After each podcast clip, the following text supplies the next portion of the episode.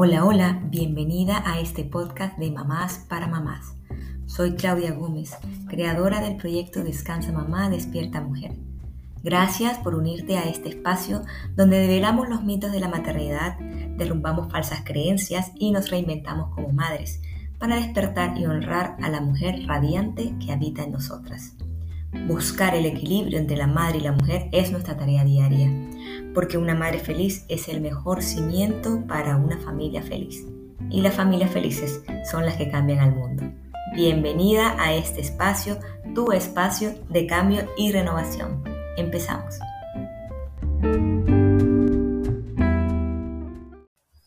Hola, hola, bienvenida a este nuevo episodio que está bueno, está candente, está polémico. Sé que el nombre te puede llamar la atención y dice, bueno, voy a entrar aquí a chismear a ver qué es eso. ¿Cómo así que la crianza respetuosa a veces irrespeta a la madre? Bueno, me parece muy bien que estés aquí, que estés con una escucha curiosa, que vengas de verdad a ver qué es lo que viene a decir esta loca, yo. Y, y bueno, vamos a empezar con esto.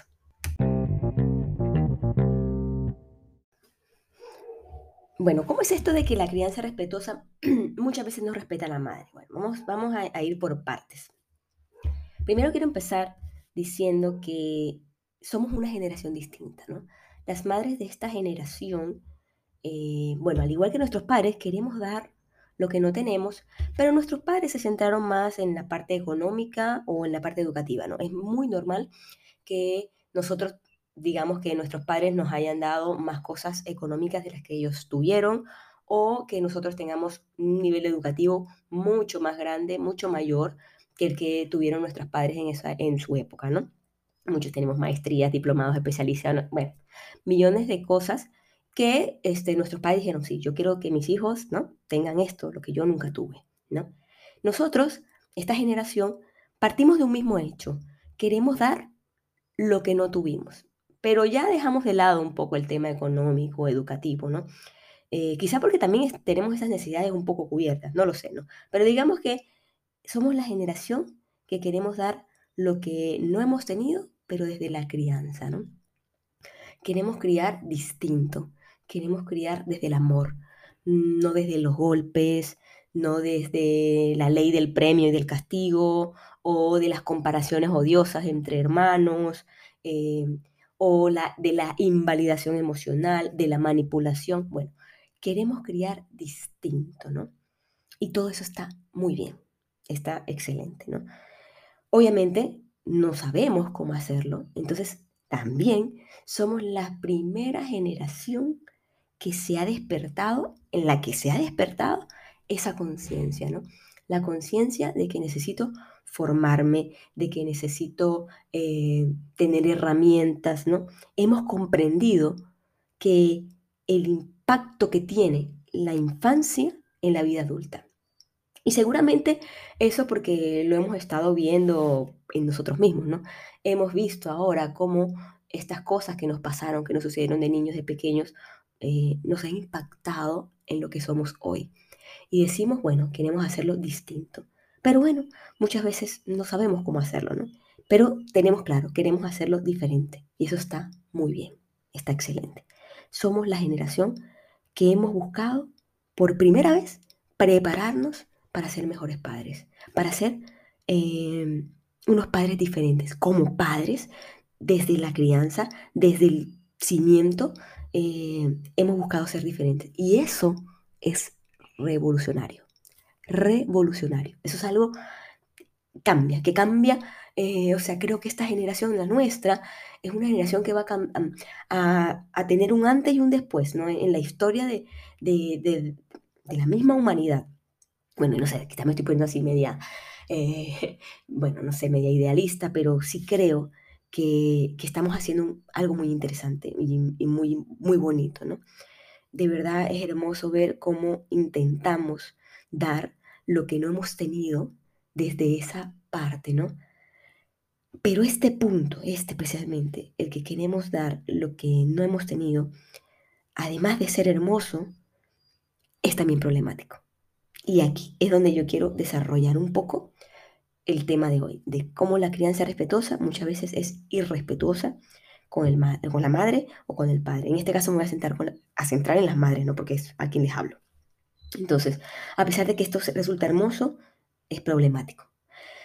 A ver, vamos a abordar primero el tema de la crianza respetuosa como tal, con sus principios y todo, ¿no? Sé que este tema de la crianza respetuosa está actualmente muy manoseado. Nos llegan artículos de todos lados, cursos, libros, escuchamos a expertos en Instagram, en YouTube, eh, vemos reportajes del tema. Bueno, esto, esto, ¿no? Se habla por doquier, ¿ya? Y no es mi interés ahora centrarme tanto en, en detalles de crianza respetuosa, ni en darte tips, ni prácticas, no, no, no. Quiero ir más profundo, ¿no? ¿Qué es la crianza respetuosa? Palabras más, palabras menos, es buscar una visión empática frente a las necesidades de los niños, ¿no? Responder a ellas y comprenderlas, comprender también sus emociones y darles voz.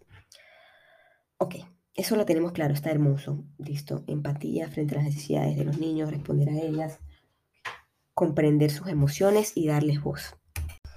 Bueno, el problema de esto mm, no, no, es, no va en contra del principio fundamental de la crianza respetuosa, ¿no? Para nada. El problema es que no tenemos lo que queremos ofrecerle a nuestros hijos. Y nadie da lo que no tiene. Y voy a explicar un poco más esto, porque este es, este es lo importante, ¿no? Cuando nuestros papás decían, quiero darle a mis hijos lo mejor, lo que yo no tuve, ¿no? y hablaban de la parte económica, la parte económica es tangible. ¿Qué hago? Trabajo como burro de noche y de día, de día y de sol a sol, para darle a mis hijos lo que yo no tuve, ¿no? Dinero, eh, estatus, educación, ¿no? Es algo un poco más tangible. Pero cuando ya hablamos de validación emocional, de empatía con tus necesidades, de em, escucha, escucha de verdad empática, mm, bueno, eso no es tan tangible, no está tan fácil, ¿no? Entonces quiero desglosar uno a uno los puntos de la crianza respetuosa para ver qué tanto tenemos nosotros de eso que, lo que, de eso que queremos ofrecer. Primer punto, eres empática frente a tus necesidades. Es más, me voy antes, un poquito antes de esta pregunta. ¿Conoces tus necesidades? ¿Y por qué hago esta pregunta? Bueno, hace poco hice un test, ¿no? Porque estoy trabajando en un proyecto para mamás, ¿no? Y en este test, bueno, quería conocer un poco más eh, las necesidades de las madres, ¿no? Más allá de que me sorprendí muchísimo de las respuestas que, que, vi, ¿no? Digo, me sorprendí en el sentido de que mm, me pareció increíble cómo se desahogaron, ¿no? Más que para mí fueran ajenas esas necesidades. Lo que más realmente me sorprendió fueron los comentarios que me llegaron después de realizar este test, de muchas de las que lo realizaron. Me decían como, gracias Claudia, este test me abrió los ojos. Gracias, eh, este test me centró un poco como madre y como mujer. Este test me recordó que me tengo olvidada. Este test me hizo cuestionarme profundamente. Me has dejado un poco con la cabeza explotada. Esos fueron los comentarios que me llegaron después del test. ¿Y de qué hablaba el maravilloso test? Preguntaba, palabras más, palabras menos, ¿cuáles eran realmente tus necesidades hoy, como madre y como mujer? carajo, la verdad es que vivimos sin siquiera saberlas, sin preguntarnos siquiera, ¿no? Eh, y eso me dejó un poco impactada, sorprendida. Entonces yo pregunto, te pregunto a ti que estás escuchando esto, ¿eres empática contigo? ¿De verdad lo somos? ¿Estás siendo empática con tus necesidades? ¿Las conoces? Ahora, segundo, ¿respondes a ellas? ¿Cómo vamos a responder a algo que ni siquiera conocemos? Y digamos que algunas sí, ¿no? Digamos que algunas sí conocen y sí saben, yo necesito esto, esto y esto. Igual nos sacamos el tiempo ni la energía en satisfacerlas. No las sacamos. Una y otra vez nos relegamos, las dejamos para después, ¿no? Primero están las de nuestros niños, en este momentito no, quizá cuando estén más grandes. Y esto no solo se vuelve una constante, se vuelve un patrón, un patrón. Entonces, cuando ya las cosas se vuelven patrones, es difícil desinstalarlas. De hecho, las crianzas y todas las cosas que traemos arrastradas de nuestros padres, de nuestros abuelos, son patrones. Patrones que nos han venido inculcando inconscientemente. Entonces, ¿respondemos a nuestras necesidades? Es la segunda cuestión. Tercer punto, validar las emociones y darle voz. Ese es uno de los principios de la crianza respetuosa. Bueno, este es un punto en el que seguramente también fallamos nosotras. No sabemos reconocer nuestras emociones. ¿Acaso nos preguntamos por qué siento lo que siento? No sabemos de dónde vienen, qué las causa, qué causa estas emociones. Y no hablo del hecho de la situación. No, si yo sé por qué me enojé, porque es que mi esposo hizo esto, porque es que mi hijo hizo esto. No, no, no. Esa es la situación. La, la pregunta de aquí, ¿verdad? Es, ¿de dónde viene esa emoción? ¿De qué pensamiento viene? ¿Qué estás pensando para que esa emoción sea así? Y aquí voy a ponerte un ejemplo, ¿no? Eh, fue algo maravilloso, lo vi en un día en un grupo, de, ¿sabes? Está uno siempre en esos grupos de madres, ¿no? Yo estoy en un grupo muy bonito de madres que se apoyan de lactancia y no sé qué. Bueno, eh, en uno, en una de estas, de esos días, eh, una madre dice, ay, mi hija está con fiebre, estoy desesperada, está no sé qué, no sé cuánto, no sé cuánto, ¿no? Y comienzan algunas a hablar, ¿no? La situación era fiebre. Una madre, una decía estar angustiada, estaba bastante estresada por ese tema de que su hija tenía una fiebre. Otra dice, ay, mi hija tiene fiebre, bueno, estoy monitoreando. Se le escuchaba un poco más calmada, ¿no? Yo dije, bueno, ¿qué, ¿qué es lo que pasa aquí? Porque ante una misma situación, que fiebre ante el hijo, una madre tiene una, una experiencia emocional bastante eh, preocupada, bastante desbordada, y la otra la veo más serena, ¿no? ¿Qué pasa? La que estaba serena, ¿qué decía? ¿Qué pensaba más bien? Decía, la fiebre es un mecanismo de defensa natural del cuerpo, ¿no? Es decir, la fiebre es buena. El cuerpo de mi hijo está peleando por sanarse, por esa enfermedad. Yo voy a monitorearla, ¿no? Voy a, verla desde aquí, desde lejos, la voy aquí, de, pero no la voy a, parar porque esto es algo bueno, eso es algo natural. El cuerpo está haciendo su trabajo. Mientras que la otra madre, la fiebre es mala, la fiebre, mi hijo está enfermo, esto es un problema, ¿no? Ante una misma situación, dos pensamientos distintos, dos creencias distintas, generaban a una madre y a otra distintas emociones. No estoy diciendo que la madre que creía que la fiebre era algo buena no estaba preocupada, obviamente, ¿no? Estaba monitoreando a su hijo, pero lo hacía desde la calma. ¿Por qué? Porque tenía un pensamiento, una creencia que la ayudaba a tener unas emociones mucho más mm, controladas, tranquilas, ¿no? Entonces, ese es el punto al que yo voy. Muchas veces nosotras nos sentimos, ¿no? Y uno puede decir, bueno, es que, perdón, por acá se me cayó algo. Uno puede decir, no, bueno, es que la mamá está preocupada, estoy, me siento así porque mi hija tiene fiebre. No, es porque yo estoy pensando algo con respecto a esa situación y ese pensamiento me lleva a una emoción. Mira, esto da para un podcast, siempre digo esto en los podcasts, ¿no? Siempre hay un tema que da para un podcast, pero, pero quiero dejarte esa semillita, ¿no? De decir, oye, de verdad yo me pregunto por qué siento lo que siento. Y esa transformación, buscar ese pensamiento, no es fácil, ¿no? No estamos acostumbradas a eso, estamos acostumbradas a vivir en piloto automático. Entonces, esa pregunta que yo te digo, validas tus emociones, de verdad le das voz, llegas al punto, llegas a la raíz de esto, a, la raíz de por qué sientes lo que sientes, de por qué piensas lo que piensas. Entonces, seguramente, mm, si eres como la mayoría de madres que no, me incluyo, no lo hacemos, ¿no? No lo hacemos como algo tan habitual.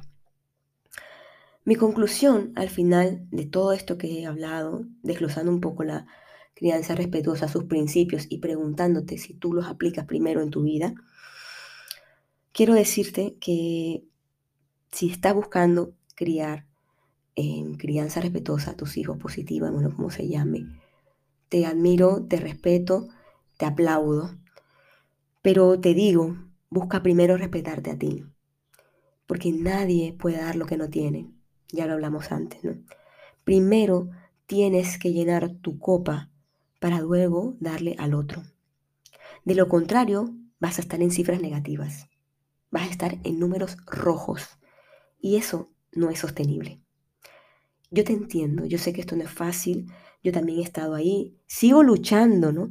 Sigo luchando por llenar mi copa para poderle dar a mis hijos lo que de verdad quiero darles. Pero comprendo que si yo no estoy llena, yo no puedo dar. No puedo. Y es cuando escuchas a madres que dicen, yo trato de hacer esto, de la crianza respetuosa, de tengo estos tips, tengo estas herramientas, tengo estas acciones y no logro sostenerlas y, me frustro y estoy perdida y estoy desbordada. No tienes llena tu copa. no la tienes. Por eso estoy creando y estoy trabajando en un taller, en un curso que nos enseña eso, a llenar nuestra copa. Y que se llame maternanza respetuosa, porque es que antes de la crianza respetuosa tiene que venir la, maternanza respetuosa, ¿no? Y bueno, eh, quiero empezar a dar lo que yo no tengo y quiero empezar a ayudar a las madres a que den lo que no tienen. Porque sé que esto es importante, porque sé que esto es revolucionario, porque estoy segura que esto cambia el mundo. Entonces, hay que empezar por donde hay que empezar, ¿no? Y me encantaría, me encantaría que me ayudes a construirlo.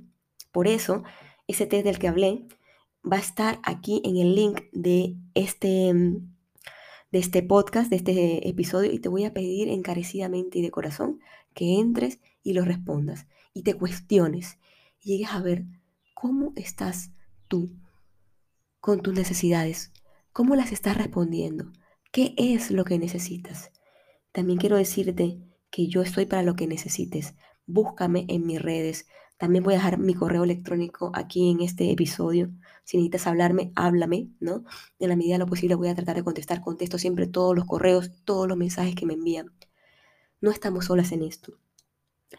Yo sé que tú, al igual que yo, quieres cambiar las cosas, quieres dar, quieres dar a tu hijo algo increíble, quieres sostenerlo, quieres darle lo que tú no tuviste.